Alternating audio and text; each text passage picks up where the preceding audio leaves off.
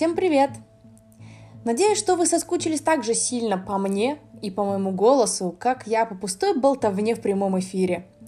Меня зовут Ирма, я занимаюсь бездевом, бизнес-девелопмент для тех, кто не знает, работаю в игровой индустрии и немного стартаплю. Говоря немного, на самом деле много, потому что э, у меня сейчас два рабочих дня в сутках. Помимо этого, я еще менторю кучу проектов, помогаю многим ребятам с презентациями. И вообще, в принципе, у меня куча разных активностей и интересов, о которых, возможно, вы знаете, так как показывает статистика прошлых выпусков, до подкаста добираются в основном те люди, которые меня уже знают лично, либо хоть раз, но видели меня в жизни. Собственно, новый формат подкаста построен как раз под эту аудиторию, но если вы вдруг новичок и вас непонятно каким чудом, конечно, занесло сюда, я буду безумно рада познакомиться лично. Можете написать мне в Telegram Neon Rocket, эм, либо в Instagram, как, кому куда удобнее, никнейм везде одинаковый. Как уже упомянула раньше, в подкасте будут сильные изменения. Раньше это были интервью, сейчас интервью будет у меня. Но интервью благодаря вам, так как ведущие здесь вы, а я просто комментатор, сижу и высказываю свое зависимое неэкспертное мнение. Вот так бы я это назвала. Ну, так как я еще человек, который не первый год работает над продуктами, конечно же, я пошла и сделала каздев на свой подкаст. К своему большому сожалению, обнаружила, что людям зашел формат интервью, но почему-то вопросы мои гостям казались им интереснее, чем сами гости. Я, конечно, совершенно не согласна, не поддерживаю такую точку зрения, но 80% фидбэка было именно таким. 20% э, лю- людям не нравился именно тех, не нравилась техническая сторона подкаста, потому что я все еще записываюсь через Anchor, это приложение, которое купил Spotify. Я не использую каких-то там мега-супер крутых микрофонов, но я обещаю, что если вам этот формат вкатит и вкатит так хорошо, что вы будете писать «Ирма, хотим еще», я раскошелюсь и пойду куплю нормальный микрофон, сяду как э, на радио и буду вещать. Даже вот так вот. Боже мой, до чего докатилась. Кто бы меня послушал год назад, не поверил бы. Ладно, возвращаясь э, к подкасту и новому формату, я копнула поглубже и поняла, что последние пару лет люди ассоциируют меня с независимым блогером. Потому что когда-то я начинала со статей вообще на разную тематику, это год, наверное, был 2013 или 2014. Я брала много интервью у людей, часть из них до сих пор не опубликованы, потому что, ну, просто потому что.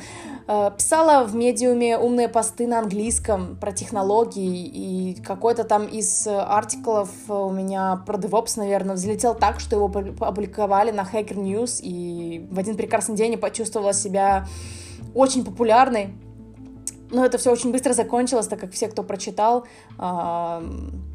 уже только там со временем куда-то репостят, хотя на самом деле у меня до сих пор трафик приходит на эту статью, до сих пор люди лайкают, несмотря на то, что статье уже три года. Удивительные вещи, конечно, в интернете творятся, ну да ладно. После всех вот этих вот активностей у меня был еще телеграм-канал года два, и один из каналов, у меня их было тоже два. Один из них пивотнулся, так как первый канал у меня больше был как Твиттер, и людям не зашел формат. Второй больше был про какие-то сложные темы, размышления, мое, опять же, зависимое неэкспертное мнение.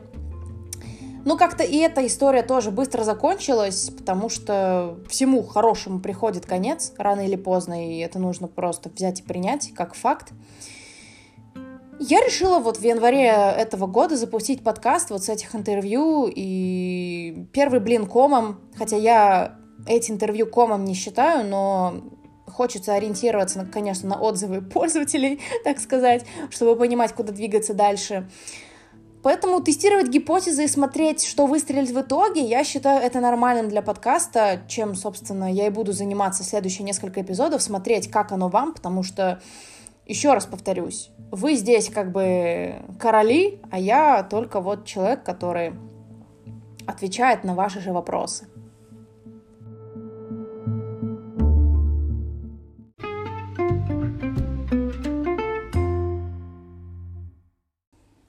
Что ж, перейдем к первому вопросу.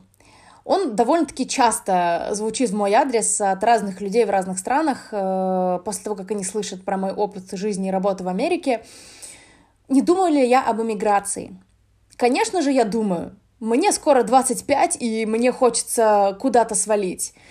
Но не, не свалить просто из страны, а куда-то вот переехать, пожить, поработать. Так как такой опыт уже был, и как-то распыляться и делать э, очень необдуманных решений не хочется.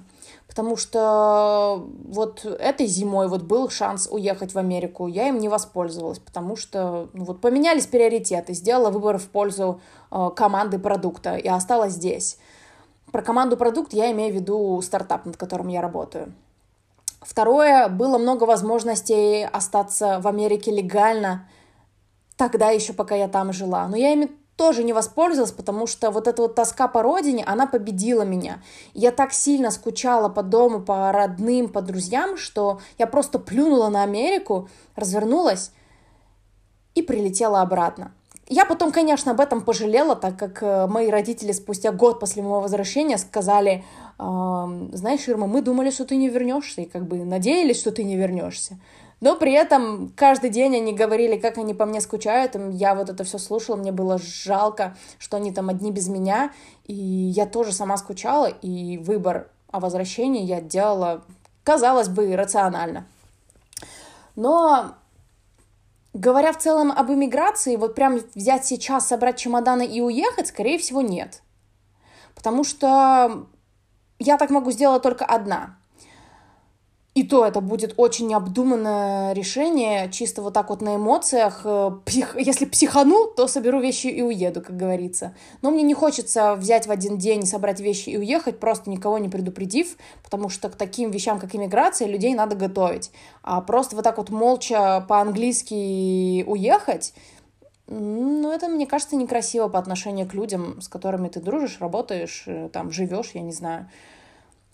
Если бы дело зашло об эмиграции с кем-то, допустим, э, посмотрим в будущее, если бы это был мой муж, а, либо кто-то там, я не знаю, из хороших друзей, и это был бы хороший повод, там, не знаю, из коллег, если бы кто-то ехал, и нам по работе надо было вообще эмигрировать, я бы согласилась. Это вообще без базара, как бы я всеми руками за. Но я вам скажу, в Беларуси и сейчас неплохо. И, в принципе, в любой стране можно сделать так, чтобы тебе жилось неплохо. Все зависит, конечно же, от денег, от финансового положения, от возможностей, от скиллов человека, э, чем он занимается. Но мне кажется, если сильно захотеть устроить рай в шалаше, э, можно себе везде и без любимого, так сказать в любой стране. Конечно же, многие сейчас смотрят на Америку, на Канаду, на какие-то европейские страны. Это круто, потому что ну, люди ищут что-то новое, хотят попробовать это. А, но, скажем так, не, не всем это нравится, и большинство людей там спустя 10-20 лет все равно возвращаются. Я, конечно, не понимаю их мотивацию, это надо просто поехать 20 лет где-то пожить и потом сделать вывод. Но они же возвращаются не просто так. Тоска вот это, скорее всего, по родине, какие-то э, рутинная, наверное, какая-то жизнь там, им надоедает, и они хотят нового. Но мне кажется, это Прямая аналогия с отношениями людей, брак то же самое.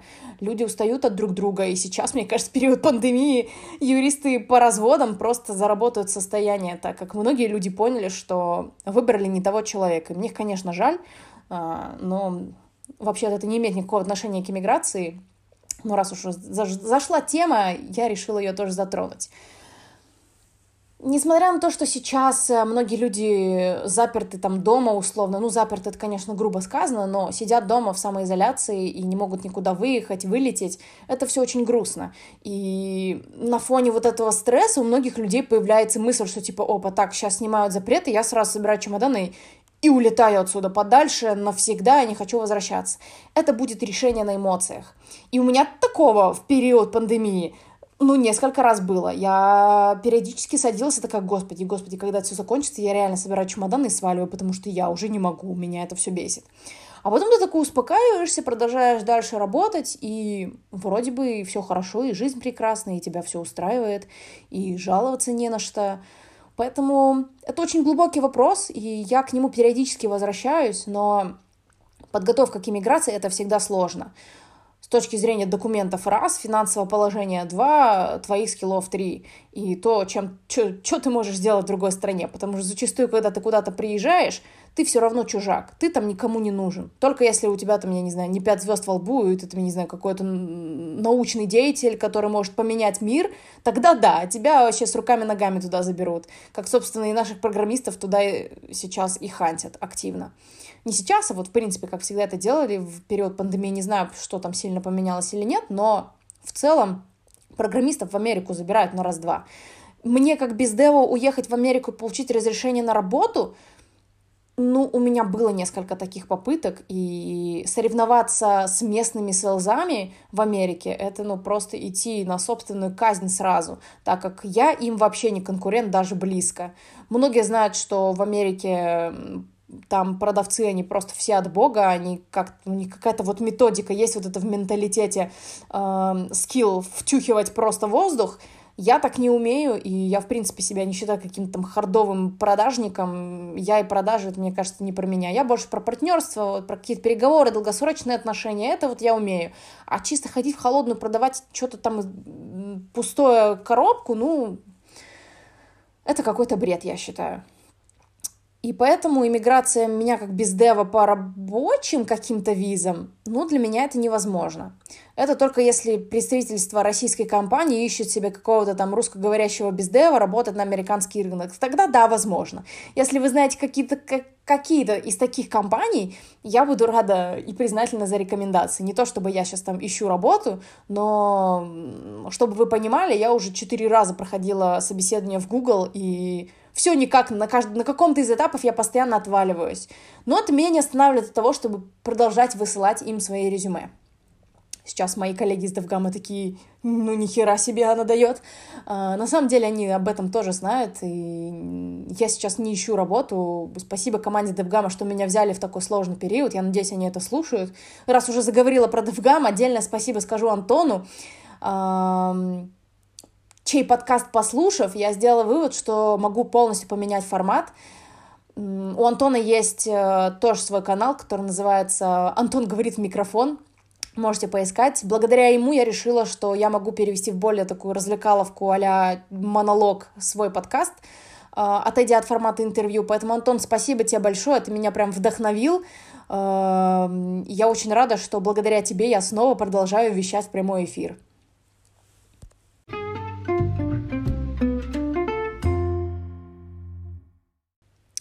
Думаю, тема с иммиграцией, она понятна. Не хочется на этом останавливаться долго, потому что и так уже говорю, мне кажется, достаточно. Но если есть какие-то отдельные вопросы, там, условно, по переездам, по документам, я, конечно, могу это все посердить и в следующем эпизоде ответить, если это прям кому-то болит. Но мне кажется, такие вещи, они легко гуглятся, есть много консультантов, э, компаний, которые этим занимаются, поэтому если вы задумываетесь об эмиграции и вам где-то до 30, то как бы, блин, всеми руками, ногами я только за такое. Хотя, если вы, конечно, старше 30, я со многими людьми пообщалась на эту тему, вот те, кто там, кому за 30, как они относятся к эмиграции там в любом возрасте, и они сказали, что вот после 30 уже тяжелее. Да, можно вообще в любом возрасте взять и переехать, бросить все, это вообще без проблем.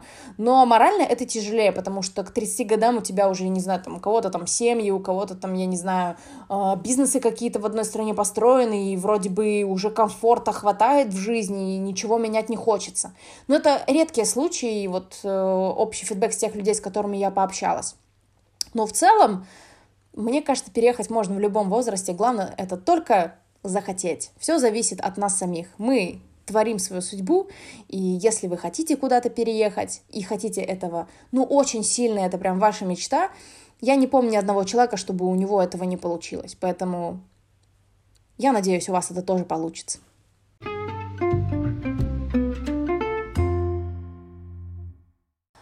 Так, говоря про второй вопрос – Тут прям э, я думала над тем, как их расструктурировать и сделать так, чтобы какие-то похожие вопросы были в одном эпизоде, а какие-то в другом, но люди прям настолько разносортные попались мне вот в плане э, вопросов.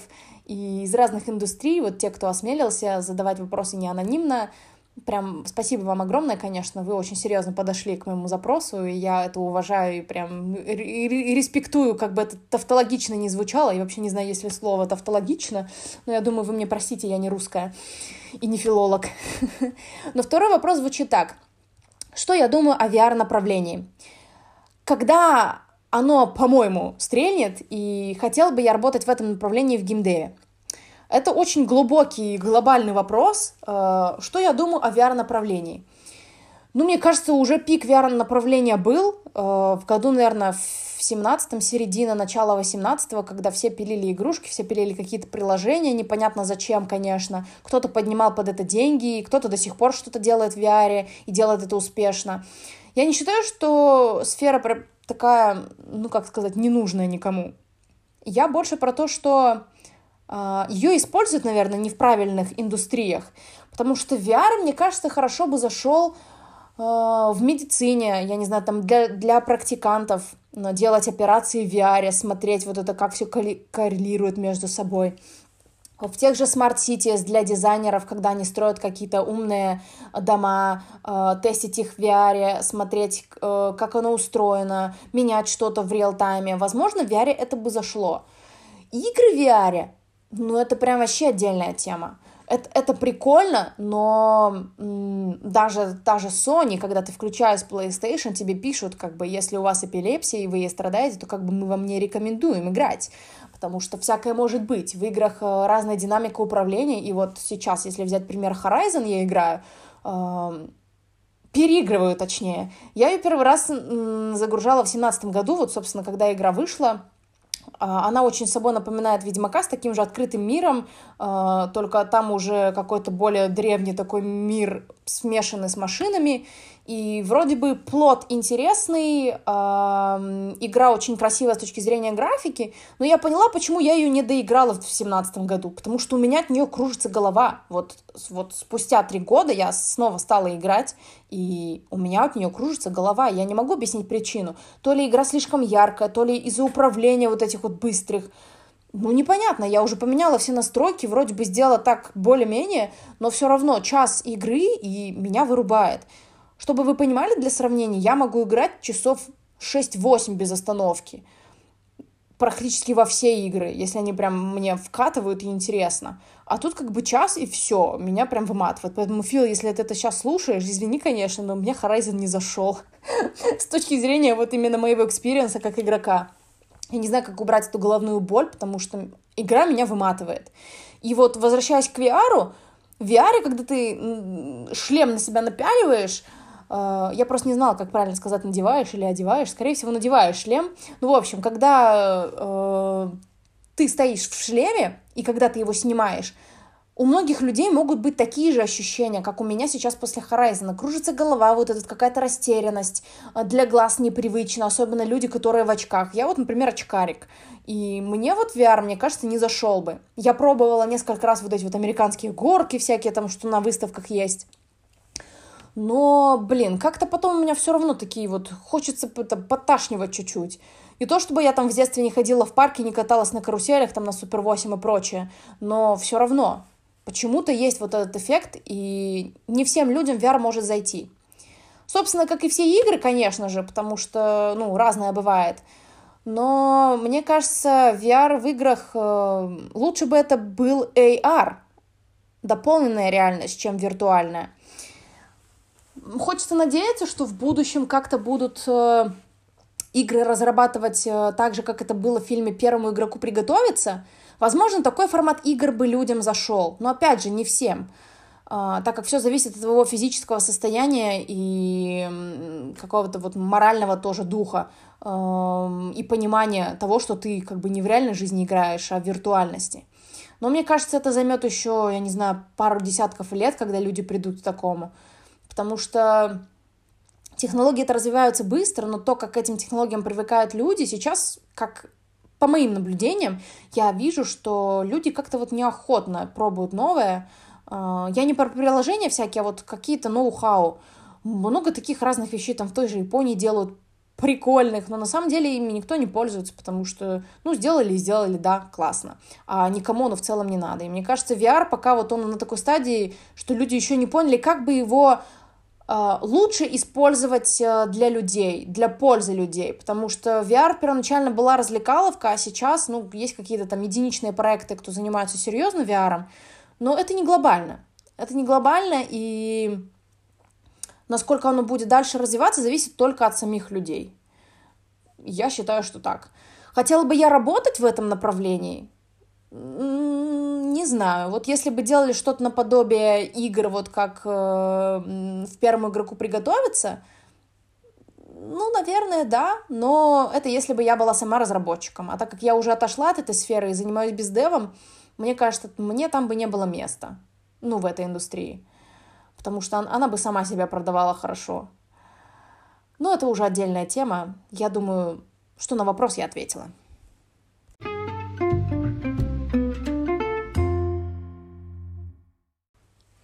Ну и раз уж я уже задела тематику геймдева, продублирую еще один из вопросов, связанный с этой темой.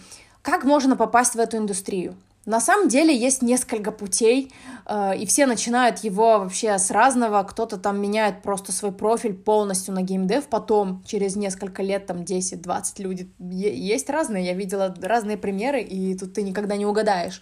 Но м- большинство людей, как и в айтишке, начинают там с тестирования мобильных игр, с тестирования, в принципе, игрушек, а, кто-то начинает как художники, они там, условно, прикольно рисуют, и они хотят, чтобы это использовалось как-то в играх, там, арт-дизайнеры. Кто-то хорошо занимается написанием сценариев, а, каких-то нарративов и прочее. Те же геймдизайнеры, а, все вот это планирование. Можно по-разному заходить в геймдев, и я в геймдев Uh, уже зашла как бездев первоначально. Я не заходила туда как разработчик, я никогда не писала игры, ни мобильные, ни там ПКшные, ни консольные, я вообще к этому отношения не имею. Но как бы я работаю в геймдеве, и у меня больше партнерские отношения с игровыми компаниями. Всегда был такой опыт. А вообще в целом бы хотелось, наверное, самой программировать, самой делать игрушки, но я понимаю, что это не один год вот именно посидеть, поучиться, посмотреть, побрать примеры из хороших студий, э, чтобы делать это на каком-то уровне, потому что когда дело касается именно качества, хочется, чтобы оно было хорошо. Вот пока для меня эталон — это Naughty Dog. Э, я на секундочку записываю этот эфир за день до того, как еду за диском, и у меня пока руки очень сильно чешутся, чтобы поиграть во вторую часть The Last of Us. Я понимаю, что она будет охеренная. Я просто сколько не читаю отзывов, не поговорила со всеми людьми, кто уже смог сыграть там под эмбарго. А у меня несколько таких друзей есть. Они мне все сказали, что вот я не пожалею о том, что потратила на это деньги. И у меня нет вообще сомнения, потому что все вот эти вот э, э, слухи, разборки, которые шли в адрес Naughty Dog, когда э, вылили в сеть игру, вот это вот... Э, я не люблю вот этот вот мусор в интернете, э, когда вот эта грязь люди сыпят просто на пустом месте в адрес какой-то студии, там, не знаю, людей. Ну, мне кажется, это неправильно. И здесь больше про ощущения мои, когда я сама сыграю в игру и буду знать, какие у меня впечатления и что я чувствую. И вот когда речь заходит о такого рода играх, которые сделаны от души вот для людей, и вот чтобы ты прям реально все прочувствовал, хочется самой делать точно такие же, а не просто пилить какие-то мобилки. Не, не в обиду, конечно, там всяким Playrix ам, я не знаю, Gismart ам и прочее, но меня mobile не вставляет. Ну, типа, единственное, во что я играю сейчас на телефоне, э, это Gardenscapes и э, Cooking Diary. И то я уже сейчас не играю, потому что на это, собственно, не особо есть время и желание. Сейчас пошла уже реклама, я не знаю, мне же никто не платит за рекламу этих приложений. Зачем я про них рассказываю? У нас шел вопрос, как попасть в геймдев. И большинство людей, вот именно э, таких, как я, кто не любит мобайлы, они переходят вот именно в разработку серьезных игр. Они делают сами там инди-студии, организовывают и пилят ПК-игрушки. Вот на игровых конференциях таких людей очень много. И все хотят показать это всему миру, э, презентовать это как-то и привлечь аудиторию. И это клево. Но это тяжело. И это тяжело в первую очередь морально. Если вы читали книгу «Кровь, пот и пиксели», вы как-то имеете представление о том, что происходит в игровых студиях внутри. Я после того, как прочитала эту книгу, я поняла, что я точно никогда не буду работать, в, ну, именно в игровой студии, потому что все вот эти кранчи и весь вот этот вот, эм, как бы это правильно выразиться, эм, забыла слово, не могу подобрать. Весь вот этот вот напряг, который есть у людей в течение разработки игры, э, я такого не хочу. Мне этого хватает в стартапе. Реально, у меня вот по горло вот этого всего. Если еще прыгать в игровую индустрию, ну я бы прям... Мне бы, кажется, меня не хватило. Мне очень жаль всех ребят из Naughty Dog. Я знаю, что они делают крутые вещи и делают это прям вот с идеальным подходом. Но то, как люди там выгорают, мне их прям очень жалко реально, как они потом живут с этим, сколько они потом отдыхают, потому что вот этот вечный напряг, вечная работа, вечно надо вот сейчас здесь, и вот, вот прямо вот горит, ну, это страшно. Это страшно, и вот если вы к этому готовы морально и хотите в геймдев, такой прям серьезный, то как бы, пожалуйста, никто не держит, никаких границ нет, и типа сидите, пробуйте, там, я не знаю, с того же тестирования, с разработки. Uh, Unreal Engine сейчас выпустил новый движок, и прям там просто взрыв мозга, куда двигается графика, какие игры будут в дальнейшем. Я просто не могу дождаться там новую PlayStation, uh, посмотреть новые игрушки, как это, как это вообще все будет выглядеть, потому что отвлекусь уже от темы, раз мы говорим про геймдев, я не могу молчать новый дизайн PlayStation 5, он просто какой-то невозможный футуризм, это вот консоль будущего, вот ты смотришь и понимаешь, что консоль будущего, и мне кажется, она вот не должна была выйти в 2020 году, там, я не знаю, могли ориентироваться на какой-нибудь там 30 35 вот примерно она вот того э, момента, и мне кажется, что пока вот мы не готовы к такому дизайну, потому что если сравнивать с тем же Xbox, ну, выглядит э, так себе коробка, потому что это, в принципе, тупо коробка. А вот PlayStation 5, это ты просто такой смотришь и вау, вот это э, то, как они подогревали интерес на конференции. Ну, в общем, я довольна, и я очень хочу уже ее поскорее э, с новым геймпадом DualSense, вот со всеми этими ощущениями, нововведениями, не знаю, вот прям, мне кажется, с годами я стала еще больше таким прям заядлым геймером и фанатом, потому что раньше я к играм, я всегда любила игры, но у меня не было такого прям фанатского отношения к ним, как сейчас. Не знаю, с чем это связано, наверное, просто потому что я слишком углубляюсь в геймдев с точки зрения бизнеса, и мне хочется не отставать еще от э, аудитории, которая сами геймеры, так как я играю уже, наверное, больше лет Блин, какой же у меня стаж? Интересно.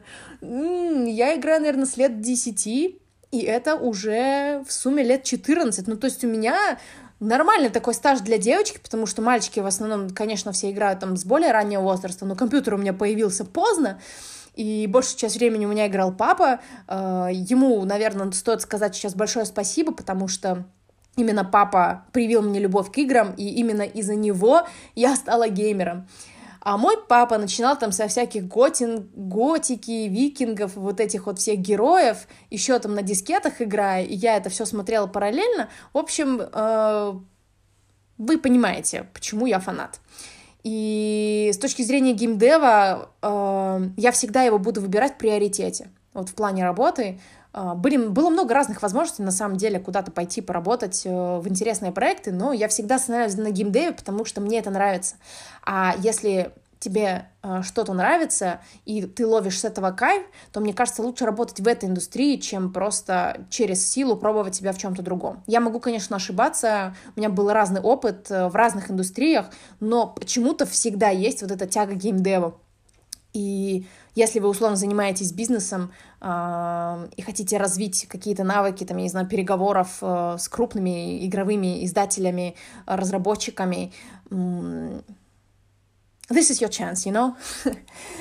в любое время, мне кажется, можно вообще влиться в эту индустрию. Здесь люди очень easy going, э, всегда идут на контакт, и с ними всегда приятно разговаривать, потому что вы на одной волне мне кажется, это в любой индустрии касается людей, там, я не знаю, те, кто работают там финансистами, э, экономисты, я не знаю, те же ребята, кто занимается там чисто искусственным интеллектом в определенной индустрии, в здоровье, все это взаимосвязано, и люди, когда вот они тащатся с того, что они делают в своей индустрии, вот им легче общаться. Поэтому если вы прям горите геймдевом, и вам это нравится, либо если вы просто хотите это попробовать, реально попробуйте, вам может это зайти.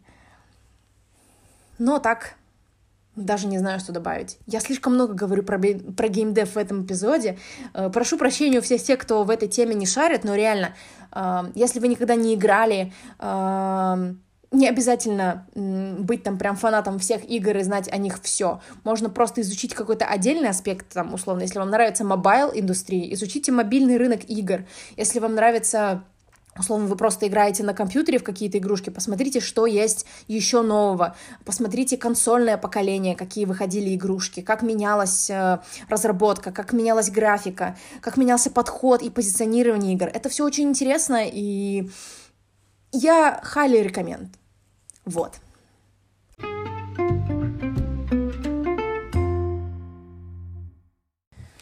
Еще один вопрос, который эм, взаимозамещающий, наверное, исходящий из предыдущего, искусственный интеллект и его будущее. Возможно ли повторение Westworld? Э, сериал «Мир Дикого Запада», если кто-то не смотрел, э, настоятельно рекомендую посмотреть первый сезон, потому что, по моему мнению, это один из самых лучших, который вышел. Второй сезон я вообще не помню. Вот третий сезон, который вышел, он мне зашел, просто потому что были некоторые аспекты, с которыми я согласна. И эти аспекты как раз-таки касаются искусственного интеллекта и его развития. Я придерживаюсь политики того, что мы как бы все запрограммированы с какой-то точки зрения. Так как у каждого человека есть своя судьба, мы ее как бы сами пишем, но мы кажется, мне кажется, что мы ее пишем под эгидой чего-то. Там, я не знаю, вселенского разума, какого-то там выдуманного бога, в зависимости от того, кто во что верит, конечно. Либо какого-то кода, который в нас эм, есть на подсознательном уровне, почему мы принимаем какие-то такие реш... определенные решения, почему какие-то люди быстро ломаются а, с точки зрения морального, а, почему некоторые люди идут на убийство, то есть это же что-то ими движет, не просто так у людей в голове это появляется из ниоткуда. И мозг, мне кажется, это все очень тяжело, и искусственный интеллект а, ему, чтобы стать наравне с человеком, мне кажется, нужно очень сильно постараться и очень многому научиться самому искусственному интеллекту, именно на нейронках, на всем этом взаимосвязанном, потому что перевести поведение человека э, в код и делать это так, чтобы искусственный интеллект условно в виде какого-то робота вел себя как человек, ну, мне кажется, это, ну, прям серьезная сложность, и не каждый на такое готов. Ну, с точки зрения разработки, конечно же все, что касается самого искусственного интеллекта и будущего, куда это все будет двигаться, э, я не считаю, что искусственный интеллект как-то там навредит человечеству. Э, это может случиться только в тот момент, когда сами люди решат строить что-то, что помешает этим же людям. Потому что если брать пример с тех же фильмов, как «Терминатор», э, все сделано из-за людей. Ну, типа, проблема всегда в людях. Э, все войны всегда из-за людей, из-за недопонимания и вот этого вот странного подхода к тому, что мы должны что-то поменять, мы должны это отвоевать, мы должны сделать это, это, это, и еще нам машины, еще и оружие. В общем, если к этому всему еще прикручивать искусственный интеллект и упрощать условно людям жизнь, в какой-то период времени я допускаю, что искусственный интеллект такой э, сядет где-нибудь там у себя в нейронке среди алгоритмов, ну так условно я утрирую, конечно, и подумают, господи, а зачем вы вообще надо? Вы же вот такие тупые. Но м- даже если это все как-то поменяется внутри искусственного интеллекта, и он решит стать умнее, чем человек, не стоит забывать тот э, факт, что искусственный интеллект строится на базисе человека, э, и люди это все разрабатывают, а он уже обучается на наших паттернах.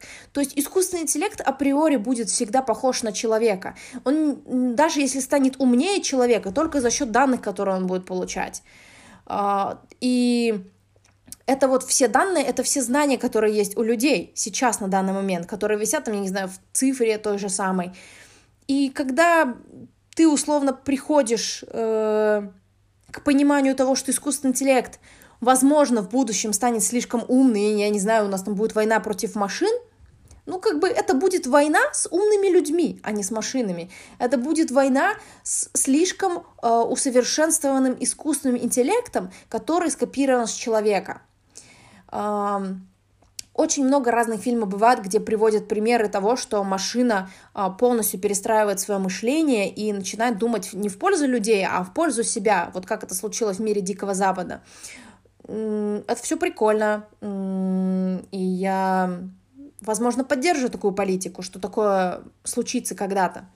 Но если брать из глобального, мне кажется, что нам не грозит никакая война с машинами, потому что это может быть форсировано только самими людьми. Если они захотят с ними воевать, они это могут сами устроить.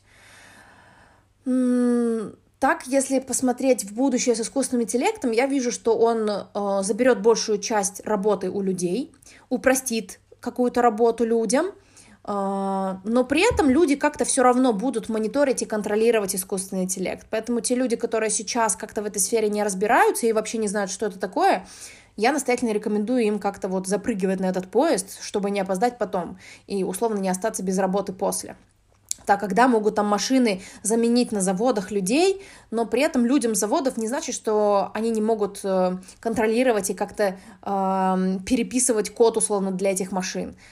Поэтому сейчас самое время заняться обучением программирования, вникнуть как-то в искусственный интеллект и понять, как вообще вся эта эпопея устроена. Мне кажется, что это будет полезно. Повторится ли у нас мир Дикого Запада? Я не исключаю этого варианта, что сейчас где-то тестово разрабатывают такие парки, где люди взаимодействуют с машинами, и, возможно, это супер секретно. Это вполне вероятно, потому что у людей такие идеи для сериалов рождаются не просто из ниоткуда. Вы же понимаете, что те же там инопланетяне, это все ну, не просто так. Поэтому, если говорить уже отдельно про такое будущее, ну, я была бы не против потестировать. Вот именно быть там, я не знаю, фокус-группе какой-то, ну, вообще без проблем. Мне кажется, посмотреть на то, как развиваются машины, как они обучаются, вот это прикольно. Вот именно первый сезон «Мира Дикого Запада» это показывает, и показывает его чертовски хорошо. Поэтому вот вам настоятельно рекомендую его глянуть. Еще такая теория о том, что типа перенос э, сознания человека в цифру, э, условно, чем сейчас э, косвенно занимается Илон Маск в своей компании Neuralink – я надеюсь, что у них как-то тесты пройдут э, успешно, и в будущем будут какие-то хорошие кейсы, когда это э, сработало, и реально были какие-то хорошие результаты. Но э, прям перенести все свое сознание в цифру, мне кажется, это немного опасно, потому что если взять в пример тот же сериал э, «Видоизмененный углерод», который я вот буквально на днях пересматривала, ну, я вам скажу, затея, конечно, интересная, но это вот с каждым разом, когда ты перезагружаешься в новое тело, в, в чем идея в сериале была? Э, женщина создала стеки, в которые условно ты выгружаешь свой разум, и эти стеки ты можешь вставлять, там, условно, из, одного, из одной оболочки в другую. Оболочки — это как бы тела людей, которые уже там штампуются и делаются из каких-то органических э, вещей. И вот эта вот вся теория о том, что ты можешь э, условно перенести свое сознание из одного в другое и при этом жить вечно. Но мне кажется, человеческий мозг, он устанет жить вечно. И я не знаю, там, окей, сто лет, 200 лет, ну хорошо, черт с ним, но когда ты живешь уже условно тысячелетия, твой разум, ну мозг устаревает, и мне кажется, даже в цифровом виде он все равно устаревает от потока информации. И человек морально, ну, вот этого может не выдержать и просто сам там, не знаю, условно застрелиться. Поэтому, если когда-то мы придем к такому, именно оцифровыванию нашего мозга, а, сознания, мне кажется, с точки зрения каких-то экспериментов, а, либо каких-то научных открытий, это окей. Но чтобы это было доступно сразу для всех людей, мне кажется, это выбор каждого. А, вот в видоизмененном углероде была такая теория, то есть люди выбирали, они хотят свое сознание помещать в стеки, либо нет. То есть ты, ты либо живешь там свои 60-80 лет спокойно, ну, либо ты там перемещаешься из одной машины в другую э, и живешь вечно, пока условно там тебе стек не прострелят. Я не знаю, какой подход бы мне больше подошел. Я не то чтобы хочу жить вечно, но я рассматриваю варианты того, чтобы, там, я не знаю, на горизонте 30 лет ходить э, в каких-то киберпротезах, условно, там, я не знаю, одну руку заменить, а, либо там, не знаю, в глаза что-нибудь запихнуть, чтобы а, видеть лучше, потому что у меня проблемы со зрением, а лазерную операцию я пока не делала. мне еще рано. Это, конечно, все выглядит прикольно, и хочется какого-то такого прям будущего киберпанка, и вот это вот всех аугментаций всяких. Но с другой точки зрения, ты такой садишься и думаешь, блин, а зачем? Зачем мне это надо? Ну вот я проживу жизнь, и я буду рад тому, что я ее прожил. И мне самое главное прожить ее так, чтобы обо мне потом что-то хорошее люди говорили, а не просто так, ну вот, прожила жизнь и ничего толком в этой жизни не добилась, не сделала. Это неинтересно. Поэтому здесь, э, если это все перекидывать на искусственный интеллект, мне кажется, это вот просто машины, которые могут жить вечно и вечно развиваться, но при этом э, не иметь какой-то человечности в себе. Потому что в первую очередь, чем мы отличаемся от машин? Тем, что у нас есть человечность, у нас есть вот эта вот эмпатия, которая машинам пока недоступна. Кстати, опять же, возвращаясь к играм, хочется отметить э, в котором поднималась эта тема, где э, машины условно с искусственным интеллектом уже приближенные к человеку, а, ломались, потому что у них где-то менялся код, а, как в мире Дикого Запада, и начиналась вот эта вот эпопея с эмпатией, которая в виде сломанного кода меняла полностью отношение машины к жизни, к ситуации вокруг, то есть они переставали действовать как машины, начинали, как это правильно объяснить, имитировать свои чувства – а потом, вот чем дальше ты проходишь игру, ты понимаешь, что как бы они себя ведут как люди. Вот это, мне кажется, очень далекое будущее. Я вряд ли, наверное, доживу до такого. Если доживу, я бы с удовольствием на такое посмотрела, как машины а, получают вот эту вот частичку человечности за счет эмпатии. То есть э, Тест Тьюринга в чем сейчас заключается? Это же прям один из самых э, первых тестов э, с машинами, когда садишься, и ты не понимаешь, что ты разговариваешь с машиной. Тогда ты как бы тест Тьюринга, она проходит. А в Детройте поднималась тема с тестом Камски, э, названная там в честь главного героя, ну, не главного героя, а косвенного героя, который занимался вот разработкой таких э, машин. И тест Камски заключался в том, чтобы, как бы это правильно выразиться, э, вызвать у машины эмпатию и сделать так, чтобы машина приняла этот факт и поняла, что она немного сломана и что она может чувствовать. Поэтому с этой точки зрения это прям очень клевый опыт. И мне бы самой хотелось тоже в таком когда-то побывать. Ну, учитывая то, что я уже и так разговорилась на 40 минут, а работа-то не ждет. Я трачу свой обед на то, чтобы записать подкаст, и делаю это прям с первой попытки. Я не знаю, насколько хорошо оно получится, насколько оно вам зайдет, но я буду безумно рада, если вам такой формат э, вкатит реально. И я обещаю раскошелиться, купить новый микрофон, чтобы и звук был получше, и у вас был experience э, более интересный с точки зрения прослушивания, там, я не знаю, с разных устройств в машине, э, в наушниках, э, в метро, очень хочется, чтобы это до вас долетало, так как э, вообще в подкаст планировался в 20 минут, но я, как обычно, любящая поговорить, не смогла это уместить в нужное время, а вопросов-то еще пооставалось, э, поэтому я думаю, я их оставлю уже на второй эпизод, посмотрю, как вам зайдет такой формат, и думаю, услышимся уже с вами в следующей серии.